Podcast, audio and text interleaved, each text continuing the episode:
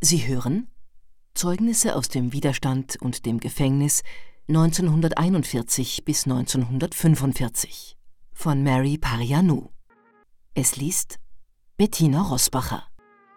Ich arbeitete weiterhin in der Gefängnisschneiderei. Eines Tages kam ein höherer Offizier, der von drei weiteren Offizieren begleitet wurde. Sie gingen durch alle Schlafsäle, auch durch unseren. Der höhere Offizier fragte uns, warum wir im Gefängnis wären, was wir denn getan hätten. Ich diente als Dolmetscherin und sagte zu ihm, dass man uns auf der Straße festgenommen hätte, weil wir zu spät unterwegs gewesen seien. Ich habe gelogen. Was hätte ich denn machen sollen? Die Offiziere verließen den Raum, und kurz darauf rief mich der Direktor zu sich. Der höhere Offizier will dich mit nach Hause nehmen, sagte er. Du wirst dich um ihn kümmern. Dafür bekommst du gut zu essen, du wirst frei sein und kannst dich dann auch frei bewegen mit einem Personalausweis. Aber wenn du fliehst, werden sie dich verhaften. Ich bin ins Gefängnis gekommen, und wenn ich überlebe, werde ich wieder rauskommen, genau wie die anderen Frauen, erwiderte ich. Und dann zog er eine Waffe, zielte auf mich und erklärte, dass dies auch eine Option wäre. Das weiß ich, seit ihr mich festgenommen habt, antwortete ich und ging weinend in unseren Schlafsaal zurück. Die anderen Frauen waren in äußerster Unruhe, sie hatten sich Sorgen gemacht. Als ich ihnen alles erzählte, sagten sie Ach, wenn wir das nur gewusst hätten. So ein Mistkerl. Wir hätten dir ein Tuch um den Kopf gelegt, damit es dein hübsches Gesicht ein wenig bedeckt. Ich sagte nichts. Ich überlegte mir, was ich nun machen sollte, denn man hatte mir eine Frist bis zum nächsten Tag gesetzt. Heimlich nahm ich das versteckte Kinin. Ich nahm es, als die anderen Frauen eingeschlafen waren, und als sie am Morgen aufwachten, fanden sie mich in einem erbärmlichen Zustand. Sie drückten sofort den Notrufknopf, die Kommandantin kam in die Zelle, ich wurde sofort ins Ärztezimmer gebracht, der Arzt nahm eine Magenspülung vor. Ich lag drei Tage lang im Bett. Immer wieder kam der Arzt und betreute mich. Auf seinen Befehl hin bekam ich nun besseres Essen. Nach diesem Vorfall hat man mich nicht weiter belästigt, das Leben im Gefängnis verlief aber weiterhin in Angst und Ungewissheit.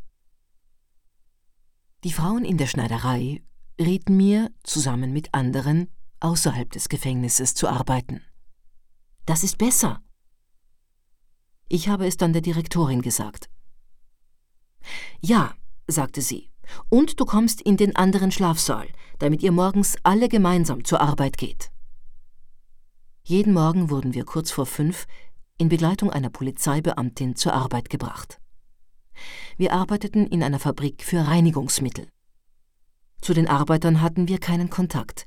Wir arbeiteten im Dachboden. Es gab gutes Essen und Brot, und abends wurden wir zurück ins Gefängnis gebracht. So sah jeder Tag aus, etwa zwei Monate lang. Wie ich später erfuhr, beschäftigten die Fabriken Häftlinge zu niedrigen Löhnen, und das Geld bekam dann das Gefängnis. Im Gefängnis auf dem Land lernte ich eine junge Österreicherin kennen, die zum Tode verurteilt worden war, weil ihr Mann dem Widerstand angehörte. Sie hatte zwei Kinder. Man hatte ihr mitgeteilt, dass ihr Haus während der Luftangriffe zerstört worden war, und sie wusste nicht, wo ihre Kinder waren und ob sie überhaupt noch lebten und sie suchte nach einer Möglichkeit zu fliehen. Wahrscheinlich hatte sie heimlich Kontakt nach außen aufgenommen und so ihre Flucht organisiert. Nach diesem Plan würde sie in dem Wagen fliehen, mit dem die Produkte aus der Fabrik transportiert wurden. Ich hatte den Mantel des Roten Kreuzes und einen Rock behalten, den ich unterhalb der Häftlingskleidung trug, und die Österreicherin bat mich, ihr beides zu geben, damit sie auf der Flucht keinen Häftlingsanzug tragen musste. Einverstanden, sagte ich. Ich will aber nicht, dass mich die anderen Frauen verraten. Und sie schworen, kein Wort darüber zu verlieren. Und ich hing den Mantel und den Rock an die Stellwand, wo wir uns umzogen. Als es soweit war, mit der Arbeit aufzuhören und zurück ins Gefängnis gebracht zu werden, war diese Frau die nächste, die nach unten gehen und Warmwasser zum Waschen für uns alle holen sollte. Sie ging, und natürlich wussten wir, was bald passieren würde. Gespannt warteten wir.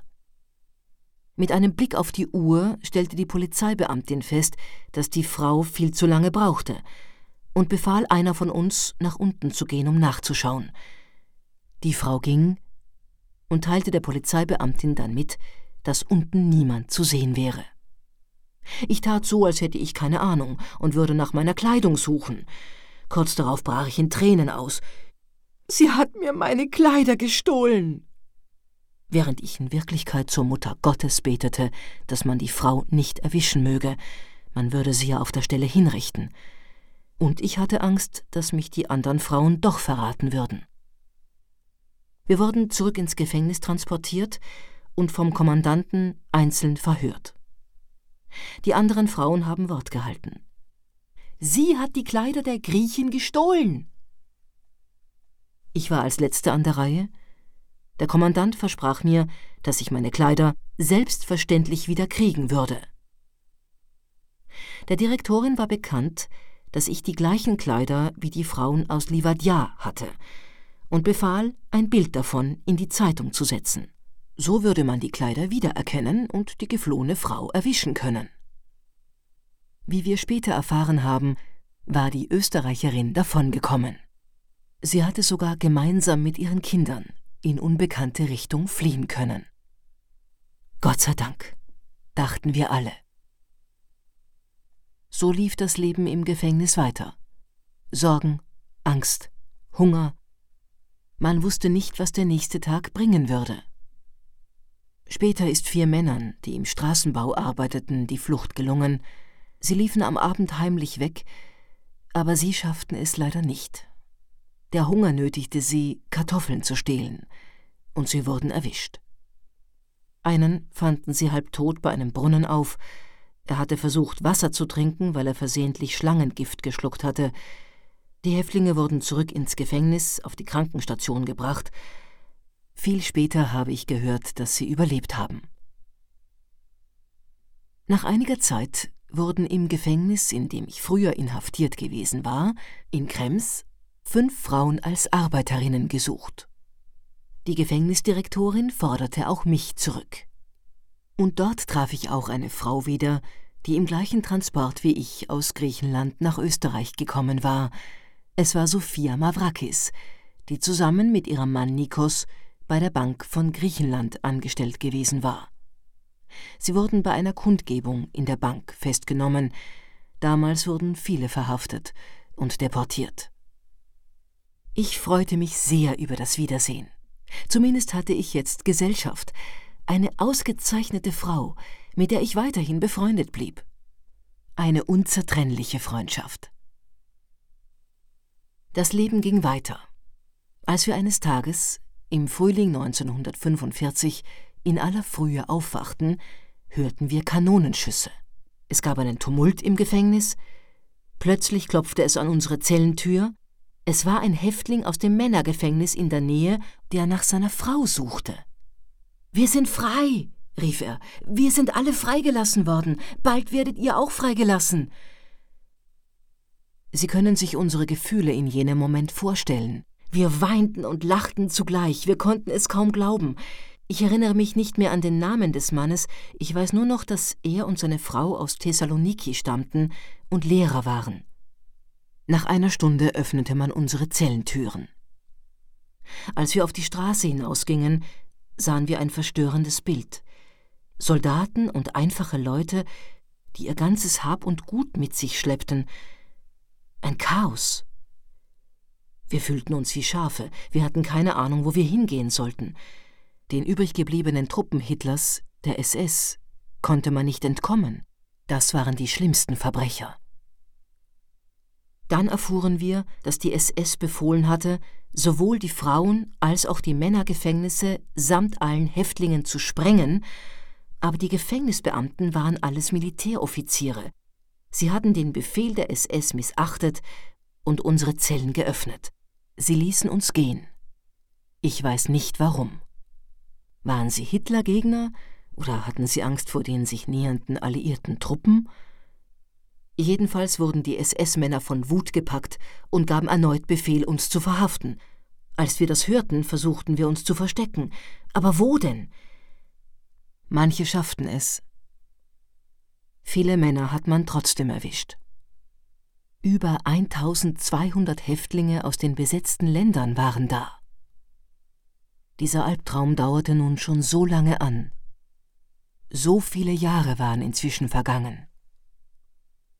Viele Männer wurden sofort erschossen. Auch der Mann aus Thessaloniki, der zuvor nach seiner Frau gesucht hatte.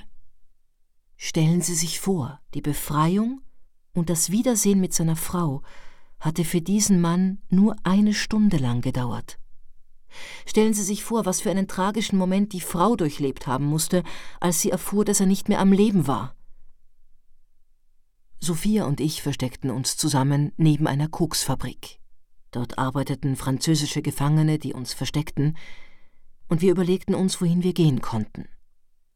Wir beschlossen, zu Paula zu gehen, eine junge Frau, die wir im Gefängnis kennengelernt hatten. Sie hatte uns ihre Adresse gegeben, und wir fanden sie. Sie lebte mit einem Tschechen zusammen, sie hatten ein Restaurant, und im Obergeschoss gab es auch ein Gästehaus. Dort konnten wir ein paar Tage unterkommen. Als die Hinrichtungen im Gefängnis aufhörten, trafen wir fünf Jungs um die zwanzig, die sich während des Massakers in einem Dachboden versteckt hatten. Ein älterer deutscher Herr in Zivil hatte sie versteckt. Auch zu uns kam er und bot uns an, uns zu verstecken. Einer der Jungs hieß Spiros Stefanakis. Nach einer Weile hat uns der Deutsche geraten, wegzugehen und auf den Berg zu flüchten, weil in anderen Häusern Kontrollen durchgeführt wurden. Auf dem Berg hatte man Minengänge und Bunker angelegt, weil man Angst vor dem Einmarsch der Russen hatte, und es gab auch Wasser in der Nähe. Die Jungs versteckten sich dort, Sophia und ich beschlossen ihnen Vorräte dorthin zu bringen. Wir baten Paula um ein wenig Geld und kauften Konserven in einer Fabrik, wo gerade alles abverkauft wurde. Am Anfang brachte ihnen Sophia die Lebensmittel, eines Tages stürzte sie und verletzte sich, dann machte ich weiter.